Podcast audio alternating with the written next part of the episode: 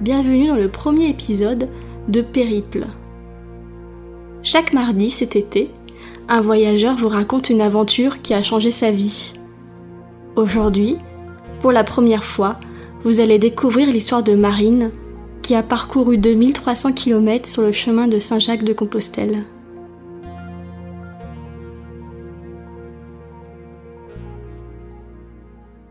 Alors c'est arrivé à partir du moment où je vivais déjà dans ma voiture, j'avais pas d'endroit où vivre et j'avais arrêté mon école d'infirmière et je savais pas quoi faire.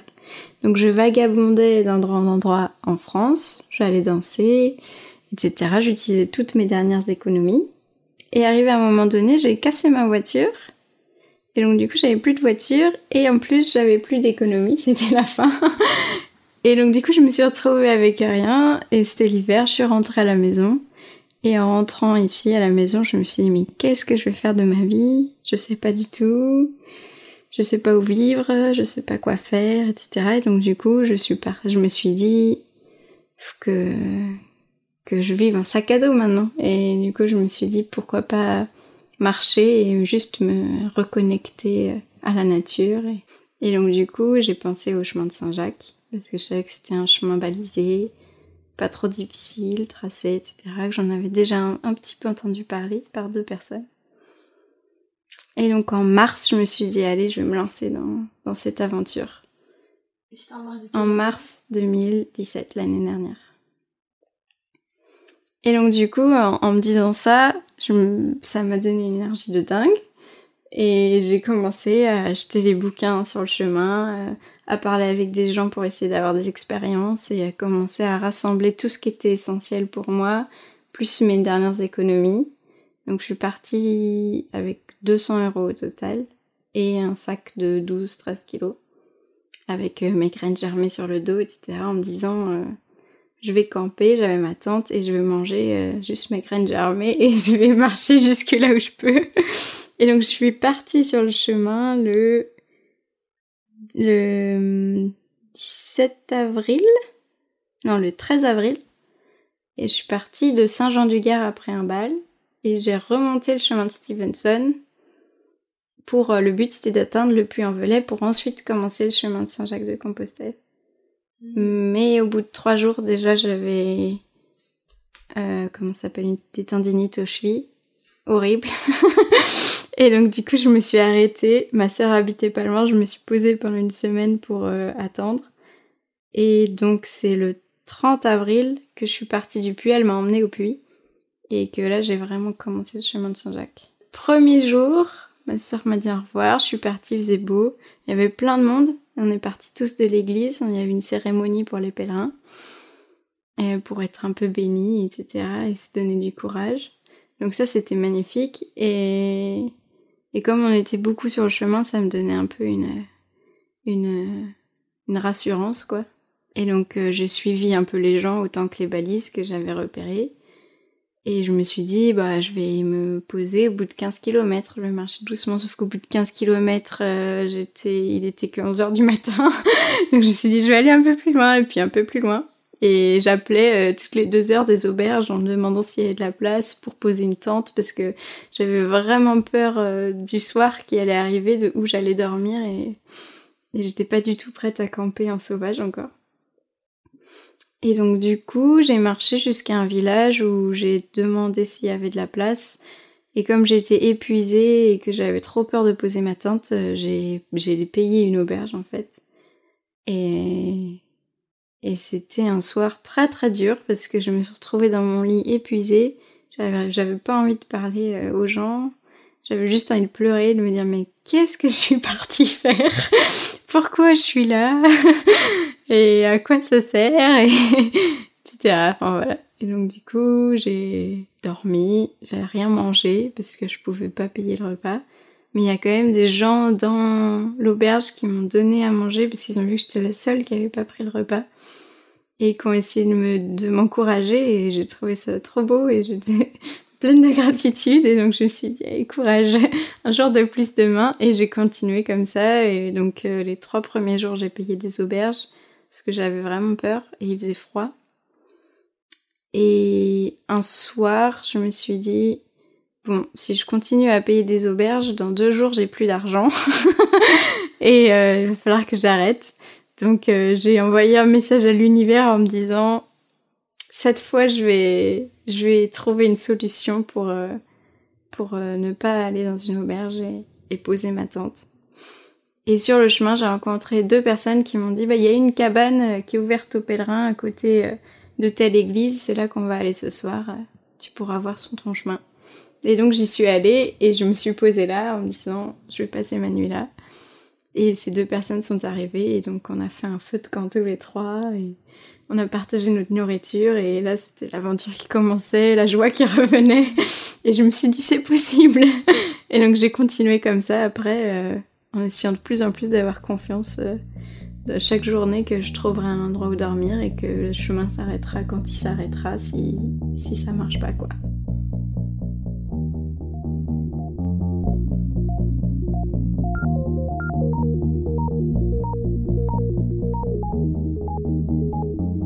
J'avais vraiment envie de me connaître seule dans la nature, voir euh, mes limites, mes peurs, de quoi j'étais capable.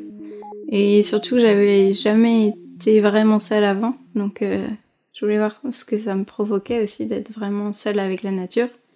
Et à la fois pas seule, mais mais me reconnecter quoi. À la fois, j'ai réussi à me m'encourager moi-même en allant chanter dans des églises parce que des soirs j'étais vraiment déprimée et il y avait des petites églises ouvertes, des petites chapelles et je me suis dit je vais aller dedans pour euh, pour dire tout ce qui va pas. Pourtant je suis pas du tout pratiquante ou rien, mais j'avais le besoin de d'exprimer euh, quelque chose euh, en moi quoi à quelqu'un donc du coup j'allais dans les églises et comme je je je me sens pas de parler ou quoi je chantais et je chantais pas des mots, je chantais juste ce qui sortait pour juste sortir l'émotion. Et ça me faisait énormément de bien. Et après, je me sentais beaucoup plus sereine et plus d'énergie aussi. Donc, euh, donc ça, c'était une ressource euh, importante. Et après, c'était les gens, ouais. Quand euh, ça allait pas du tout, il y avait toujours quelqu'un qui arrivait et qui me disait des mots justes que j'avais besoin d'entendre. Donc ça c'était top et qui me faisait rire ou alors euh, le soir quand euh, je me retrouvais dans des dans des lieux avec d'autres personnes et qui racontaient aussi leurs expériences euh, qu'on pouvait partager ce qui était dur et ce qui était bien. Et aussi le fait de pouvoir justement dans la nature exprimer mes émotions quoi. Quand j'allais pas bien du tout, je pouvais pleurer, je pouvais crier, je pouvais tout sortir et et juste ça me ça me libérait de de, choses lourdes en moi et ça m'aidait à aller plus loin en fait.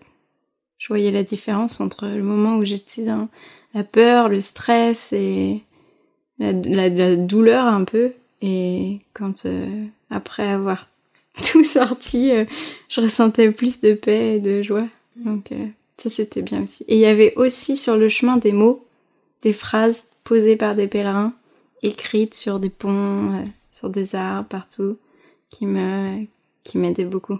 Il y en a une qui me, qui me reste encore aujourd'hui, c'était euh, sans crainte et sans attente, tout arrive dans la détente. Love is the way. C'est écrit euh, sur leur bord d'un pont. Et j'avais vraiment adoré elle m'a vraiment aidé à aller plus loin à chaque fois. J'avais le temps de ressentir ce qui m'arrivait sur le moment et d'écouter cette émotion qui arrivait ou cette sensation. Chose qui, quand je vois bien la différence aujourd'hui, quand je suis dans le mouvement avec des gens, etc. S'il y a quelque chose de négatif qui peut être là en moi, je le mets de côté, je remplis le vide par autre chose, je vais manger euh, pour me faire du bien, ou... mais je suis pas dans le rien où j'accueille juste et je vois ce qui peut sortir, quoi. Je le je remplis plutôt pour cacher. Mm. Et là, j'ai vu du coup cette différence. J'ai essayé euh, pendant un temps de lutter parce que c'est inconsciemment sur euh, les, les émotions que j'avais, etc., de pas les voir, d'essayer juste de trouver le positif, mais en fait je craquais au bout d'un moment et, et c'est ça qui me, qui me faisait du bien.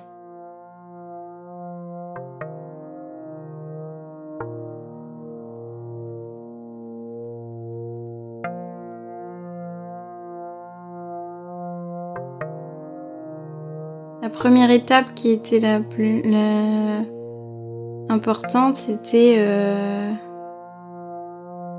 c'était réussir à me libérer de cette peur de pas dormir, de pas savoir où dormir le soir, et aussi physiquement m'adapter au rythme de la marche, parce que j'avais des douleurs très régulièrement qui arrivaient au niveau des chevilles, au niveau des genoux, au niveau des hanches, des muscles, des épaules. Et il fallait laisser le temps, et les pieds aussi, il fallait laisser le temps au corps euh, qui s'habitue et qui prenne un nouveau, rythme. Donc ça, c'était, c'était la première étape. Et une fois que j'ai vu, alors au bout de, je sais pas, 500 km, que je pouvais aller plus loin et que ça se passait bien, que je pouvais avoir confiance et que mon corps était prêt à aller plus loin, euh, j'ai senti que je me sentais seule et que j'avais envie de rencontrer des jeunes parce que j'avais vu que des personnes euh, d'une cinquantaine euh, sur le chemin et j'avais vraiment pas envie d'être en groupe, rien. J'étais vraiment en mode petite fille solitaire et même si je revoyais les gens de jour en jour, J'arrivais pas à être sociable et je voyais plein de gens en groupe. Et au bout d'un moment, je me suis dit, mais j'aimerais vraiment rencontrer euh, un ami ou une amie avec qui marcher et puis dormir en tente. Des gens qui, qui sont dans le même niveau de vie que moi. Euh, parce que la plupart des personnes que j'encontrais, ils avaient juste un tout petit bagage. Leur bagage était emmené à l'auberge du soir. Tout était prévu euh, jusqu'à la fin de la semaine ou des deux semaines ou du mois. Et ils mangeaient euh, toujours au restaurant, enfin ils avaient tout de, prévu de payer. Et quand je leur disais que moi j'avais une tente et pas grand chose, c'était euh, rare quoi, c'était waouh.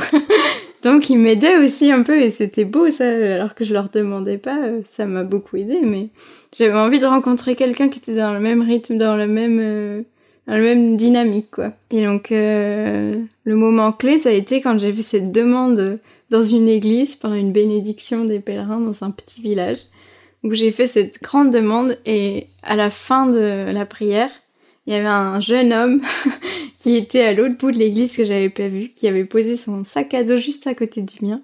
Quand je suis retournée à mon sac à dos, il est allé à son sac à dos et je lui ai dit bah bonjour. Et lui, il était pareil en tente, il venait d'arriver, ça faisait deux jours qu'il était sur le chemin. Et il campait et on avait presque le même âge et on a commencé à rire tout de suite. Et du coup, on s'est dit, bah allez, on va continuer de marcher ensemble, on trouvera un endroit où dormir. Euh. Et on a marché ensemble pendant trois jours et je me suis dit, mais waouh, merci l'univers. et là, je me suis dit, ah, c'est quand même chouette de pouvoir partager le chemin aussi. Euh. Et donc, euh, petit à petit, jusqu'à la fin du chemin français, jusqu'à Saint-Jean-Pied-de-Port, j'ai commencé à rencontrer des jeunes. et à la fin, on était un groupe de jeunes qui marchaient. Par contre, j'avais, j'avais ce, ce truc que, que j'avais quand j'étais au collège et au lycée qui, qui me suis revenu, euh, qui m'est revenu pendant le chemin. Et c'était que j'avais peur de m'intégrer dans un groupe. Mm. Et comme avant j'arrivais pas à me faire des amis, où je me disais non mais je vaux pas la peine d'être dans ce groupe, j'ai rien à y faire, ou ils veulent peut-être pas de moi, enfin beaucoup de questions. Et là ça revenait et j'étais là oh, c'est pas possible, sur des choses à travailler. Et euh, donc du coup, bon, euh, j'avais quand même des amis comme ci, comme ça. Et, et donc ça a été la troisième étape après, euh, quand je suis passée en Espagne, de, de me libérer de cette, cette crainte-là.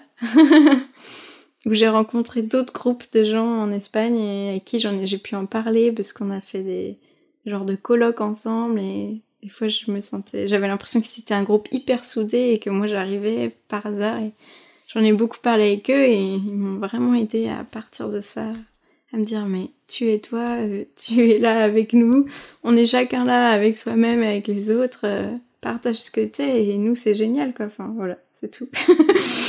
et donc euh, c'était chouette après. Après c'est plus ça allait dans mon chemin et plus c'était colonie de vacances. Jusqu'à la fin du chemin où j'ai rencontré Django qui est devenu mon amoureux. et on a fini de marcher tous les deux ensemble avec une autre fille qui elle aussi a rencontré quelqu'un sur le chemin. Donc on était un peu de couple et à la fin on a marché que tous les deux, Django et moi, jusqu'à la mer, jusqu'au bout du chemin, après Saint-Jacques-de-Compostelle. On s'est rencontrés à San Anton euh, trois semaines avant Saint-Jacques à peu près. à pied, donc ça dit pas trop le nombre de kilomètres, mais dans une, ancienne ruine qui était aménagée en donativo. Et moi, je, je m'étais posée là parce qu'en Espagne, il y a beaucoup de donativos, donc c'est des endroits où tu donnes que ce que t'as, mais tu peux quand même manger et dormir. Et donc c'était une bonne solution pour moi et je pouvais les aider en échange si je pouvais pas du tout leur donner d'argent. Et du coup, lui, il était arrivé avec une copine du chemin et on s'est dit bonjour, voilà. Moi, à ce moment-là, j'étais vraiment euh, indépendante, euh, heureuse d'être sur ma lignée. Euh. Et donc, du coup, je, partais tôt, j'étais dans ma dynamique en mode je vais arriver à Saint-Jacques, c'est top la vie au moment présent. J'avais bien changé depuis le début par rapport au début. Et, et donc, je suis partie non, je lui ai parlé du fait que j'avais une tente euh, avec moi, mais que je l'utilisais rarement parce que euh, j'avais pas envie de dormir seule euh, dehors dans la nature avec ma tante. Je l'avais fait trois fois au total depuis le début du chemin et j'avais eu très peur. Et une fois il y a un chien qui avait sauté sur ma tente. voilà et je me suis dit bon bah j'accepte le fait que je suis pas je suis pas prête pour ça et j'aimerais pouvoir camper mais avec des gens quoi. Donc et lui, il était aussi en tente, il m'a dit, bah, on a qu'à camper ensemble, je comprends, euh, une jeune fillette comme ça, il faut pas la laisser toute seule euh, dans la nature. Euh. Alors si tu veux, pas de souci, on peut se retrouver dans des villages et dans des, campagnes entre les villes et on campe, quoi. Et je lui ai dit, ah bah c'est gentil, merci, mais j'étais très étonnée de cette proposition alors qu'il me connaissait pas. Je me suis dit, mais... Mm. Mais moi, je sais pas si j'aurais fait ça, quoi. Ça se trouve, il a envie de marcher seul. Euh, enfin, ça se trouve, je vais être juste un poids. Enfin, bref. Donc, du coup, j'avais quand même ça encore. Et donc, du coup, euh, bah, le lendemain, je suis repartie euh, toute seule, quand même, marcher. J'ai pas, j'ai pas osé revenir vers lui. Mais on s'est recroisés au cours de la journée. Et, et j'ai recroisé une autre fille qui était mon amie avec qui j'avais commencé le chemin en Espagne. Et au final, on est arrivés tous les quatre dans un petit village euh, euh, au bout de d'une vingtaine de kilomètres. On s'est dit, bon, bah, on va camper tous les quatre ensemble. Et, et donc, c'était super chouette. Et on a appris à se connaître un peu comme ça. Je l'ai perdu de vue pendant 3-4 jours, à peu près. 3, ouais, un peu plus même. Parce que j'avais vraiment envie de marcher seule beaucoup à ce moment-là. Et puis à chaque fois par hasard je le recroisais et puis je disais bonjour avec joie vu qu'on se recroise beaucoup entre pèlerins. Jusqu'à un moment donné où j'étais vraiment à fond dans, la marche cette journée-là. J'étais partie tôt et je l'ai recroisé et il avait envie d'aller euh, il avait envie d'aller à un certain village où tout le monde euh, ne voulait pas aller parce que ça faisait beaucoup trop de kilomètres. Et moi j'étais hyper motivée, je me suis dit je vais venir avec toi. Et donc du coup on est parti, on a marché jusqu'à tard. Ce jour-là j'ai fait 52 km, c'était le premier jour où j'en avais fait autant. Et donc du coup à partir de ce moment-là on a un peu marché tous les deux parce que j'étais arrivée euh, au, même, au même niveau que lui quoi en gros. Et, euh, et ça a tellement bien tourné qu'au final ben, on s'est mis ensemble. voilà. Et on a continué à marcher ensemble comme ça. Alors l'arrivée à Saint-Jacques, on avait revu euh, du coup le, couple, euh, l'autre couple. Et donc on est arrivés tous les quatre ensemble et ce jour-là j'étais vraiment pas bien, je sais pas pourquoi. Je me sentais je me sentais pas du tout dans l'ambiance du groupe euh, et j'avais je sais pas, j'avais un gros coup de mou et je suis arrivée à Saint-Jacques. J'ai vu le panneau Saint-Jacques de Compostelle, enfin non Santiago. Et et je me suis mise à pleurer fort très fort. J'avais pas envie de le montrer à mes amis du chemin qui, eux, étaient hyper en joie et qui, rayonnaient d'arriver au bout du chemin. Moi, je, me sentais hyper triste et j'arrivais pas à dire pourquoi. Et donc, j'ai croisé d'autres gens du chemin avec qui j'ai pu faire des câlins euh, sur, sur mon chemin en arrivant. Tout le monde était heureux et moi, j'arrivais pas. et donc, euh, j'ai pleuré fort et puis après, arrivé à l'église... Euh, j'ai vu l'église qui était complètement en construction, on la voyait même pas sous la construction presque. Et là, j'ai rigolé d'ironie, quoi. Je me suis dit, j'arrive au bout de ce chemin pour voir cette cathédrale et, et je la vois pas, quoi. et donc, du coup, ça a tourné un peu le truc. Et après, il y a des gens qui faisaient de l'acro-yoga. Je me suis dit, allez, j'y vais dedans. Et, là, c'était, c'était un peu de la joie, du coup. Et je suis restée sur Santiago pendant deux jours pour profiter. Et jusqu'à ce qu'on se dise, bon, bah, maintenant, on va aller jusqu'à Fistera jusqu'au bout du bout. Donc ce qu'on a fait et arrivé à Fistera, quand j'ai vu la mer et que le chemin allait s'arrêter là, que j'ai vu que c'était écrit 0 km, j'ai encore repleuré toutes les larmes de mon corps. Et j'avais vraiment besoin d'être seule pour euh, ce moment-là. Alors que j'étais avec Django, mais il a compris, donc il m'a laissé, euh, il m'a laissé aller seule jusqu'au bout. Et les derniers mètres. Et je me suis posée et j'ai regardé la mer en pleurant pendant très longtemps. Et après, je me suis calmée et je me suis dit, bon, bah, voilà. et maintenant Et euh, ça a été euh, une émotion, un mélange de. Un mélange de, d'immense joie d'avoir réussi à atteindre un objectif, d'être allé au bout de quelque chose dans ma vie. Et le quelque chose où je, je, savais pas si j'étais capable de, de, faire ça euh, moi-même. Et à la fois une tristesse de me dire mais il n'y a pas de réponse au bout du chemin. Euh. Je, je, savais pas quoi faire de ma vie, mais j'en suis exactement au même endroit en fait. Euh. Je viens de faire le chemin et maintenant que faire, je sais pas et et voilà. Et tout ça pourquoi? Et donc encore des questions et qui reviennent et je me suis dit mais en fait c'est peut-être ça qu'il a essayé de me dire le chemin c'est que parce qu'il n'y a pas de réponse écrite que je dois créer ma vie mon chemin à chaque instant et, et continuer d'avoir confiance. Et voilà. Je suis restée cinq jours à Fistera au bout. Et là il y a tous mes amis qui sont arrivés aussi petit à petit. Donc euh, c'était chouette après ce moment émotionnel. Et du coup lui il devait partir. Donc euh, on s'est dit au revoir comme si on n'allait plus jamais se revoir, comme si on était juste des amoureux du chemin, donc c'était très dur. Mm. et à la fois, c'était beau d'avoir pu vivre ça. Et donc il est parti et moi je suis restée avec mes amis encore deux jours sur Fistera et je me questionnais vraiment. Je voyais, j'entendais mes amis qui disaient bah moi faut que j'aille là ensuite, euh, après j'ai ça à faire.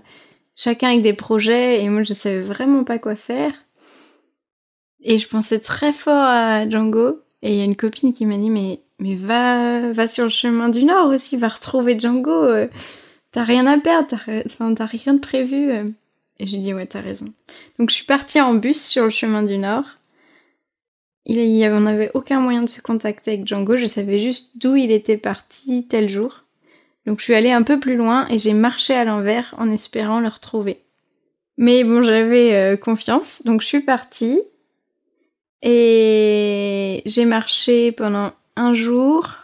Et du coup, je demandais aux gens que je croisais, est-ce que vous avez vu la veille une telle personne qui s'appelle Django, etc.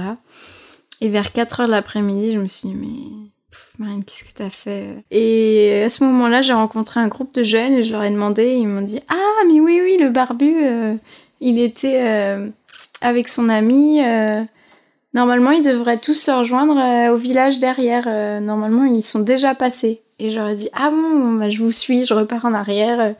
Et là, j'ai croisé son pote Yori qui voulait revoir, mais il était sans Django. Et je lui dis hey salut, c'est Marine. je, cherche à retrouver Django. Il me dit bah il arrive bientôt. Il prenait son temps. Euh, normalement dans une heure il est là. Et je me suis dit wow, je vais le retrouver, merci. Donc j'ai attendu et et Django est arrivé et il a cru rêver quand il m'a vu assise à la table et donc du coup on a remarché ensemble vers Saint-Jacques-de-Compostelle jusqu'au moment où lui il devait retrouver sa maman au Portugal et, et que moi j'en avais marre de marcher.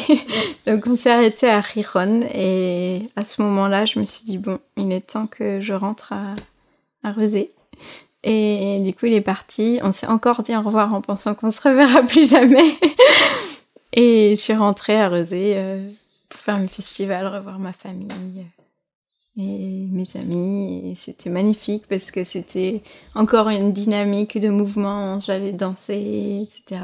Et j'avais le projet, parce que sur euh, mon chemin, j'ai eu une opportunité de travailler dans une auberge, si j'avais envie, après mon chemin.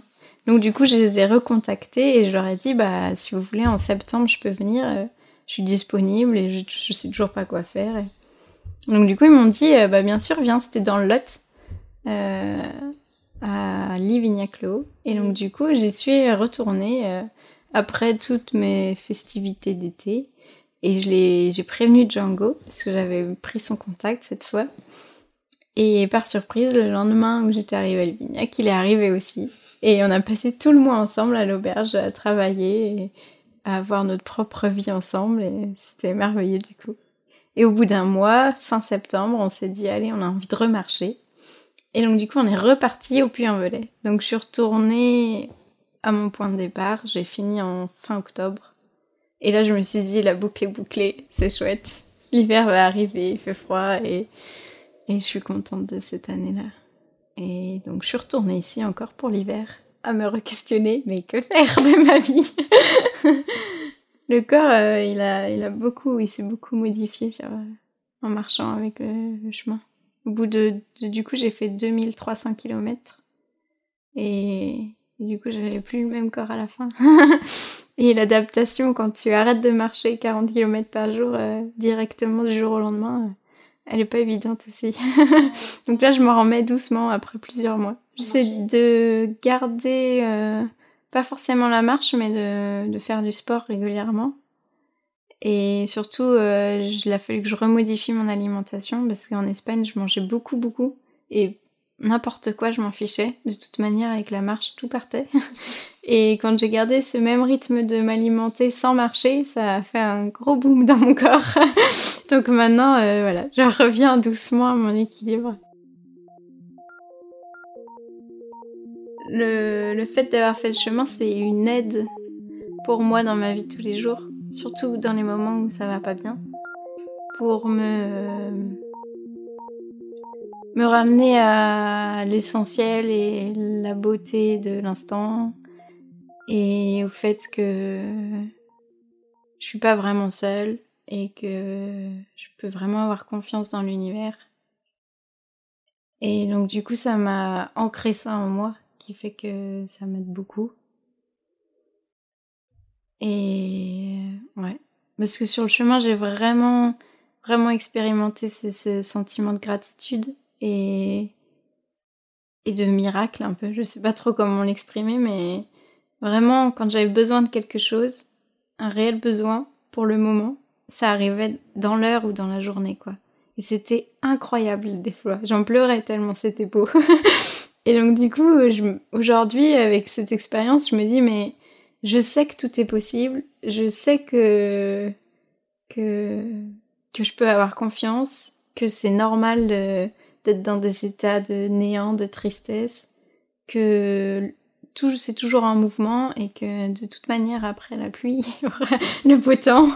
Et je le ressens en moi davantage alors qu'avant c'était plus des mots et parce que je l'ai expérimenté du coup et donc euh, ça m'a donné une force en fait supplémentaire je pense et le mot. Aussi du fait que j'avais l'impression d'être jamais allé au bout des, choses avant et que d'avoir fait cette propre expérience pour moi-même et d'être allé au bout de cette expérience, euh, ça, ça m'apporte une, une confiance intérieure. Euh, je sais pas trop quel mot utiliser, mais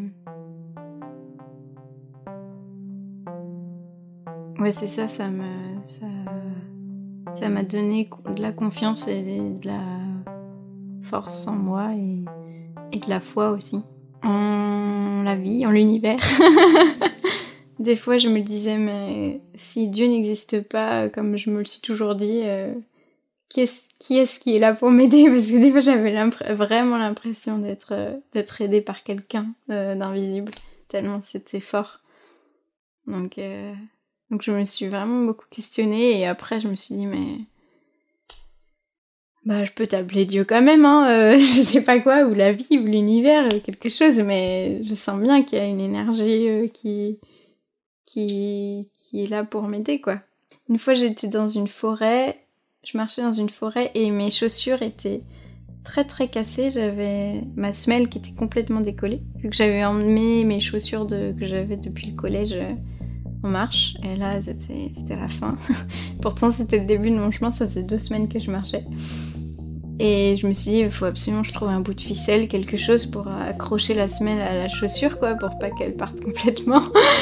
Et donc je marchais dans cette forêt, euh, après Conques, et là il y avait une, petite maison ouverte avec un monsieur qui était assis et qui accueillait les pèlerins. Il offrait des, des boissons, des fruits, etc.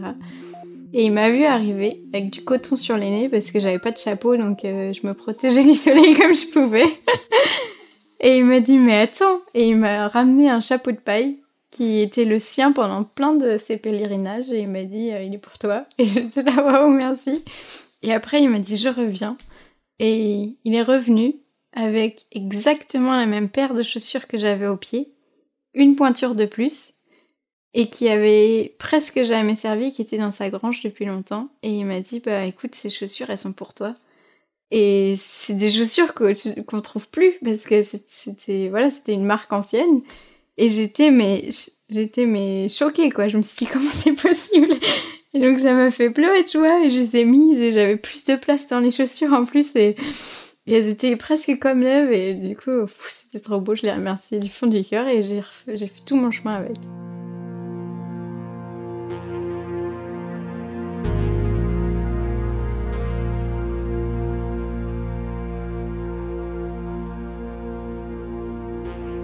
Il s'est passé pas mal d'expériences. Il y en avait une autre euh, par rapport euh, à une relation amoureuse que j'avais eue avec Tao pendant trois ans. C'était fini, mais j'arrivais pas à faire mon deuil. Et un jour sur le chemin, euh, le moment où je cherchais un peu des amis avec qui marcher, des jeunes du moins, j'ai vu quelques mètres derrière moi un jeune qui qui ressemblait exactement à Tao. Il avait la même dégaine, il avait même couleur de peau, même fringue, même chaussures, même teint, les cheveux bruns, etc., les yeux marrons. Et je l'ai vu parce que moi je m'étais je m'étais trompée de chemin donc je faisais chemin inverse. Et en fait lui du coup il s'était aussi trompé de chemin vu que je l'ai croisé sur ce mauvais chemin. Bref. Et j'ai pas osé lui dire bonjour, j'étais juste choquée en me disant waouh, il ressemble trop à Tao. Et, et donc bref, j'ai continué mon chemin. Et je me suis dit, peut-être je le recroiserai, et puis si je le recroise, bah, je lui dirai bonjour. Et donc, euh, je suis retournée sur mon chemin, etc. Et au bout de quelques mètres, je l'ai, peut-être deux kilomètres, je l'ai recroisé. lui, il avait pris un raccourci parce qu'il avait un portable euh, pour se retrouver facilement. Et donc, du coup, je lui ai dit bonjour, et je lui ai demandé son prénom, et il m'a dit, je m'appelle Tao.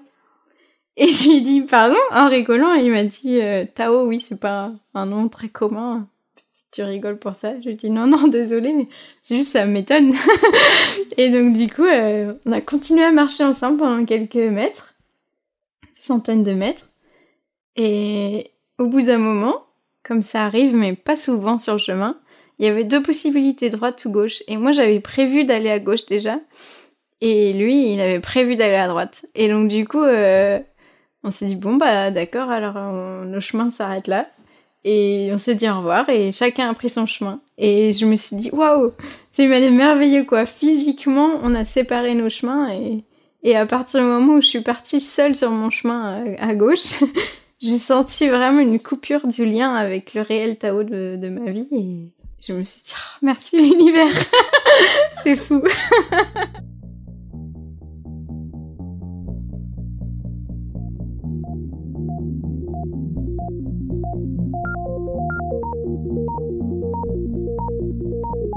Et Django, en fait, c'était son troisième chemin.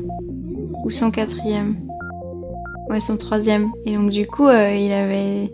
connaissait déjà plein d'endroits du chemin et. Et il savait déjà comment c'était le retour et il m'avait dit ce qui est vraiment important c'est que tu continues de garder cet état de gratitude mm. et que ton chemin il est pas fini, il continue peu importe où tu es, etc. Et. Et donc du coup bah j'ai essayé de, de, garder ça et de me dire euh, mais oui euh, c'est pas quelque chose de passé qui c'est fini et maintenant que faire? C'est juste euh, le chemin m'a mené ici aujourd'hui et je le continue et merci d'avoir un toit, merci d'avoir encore à manger, etc.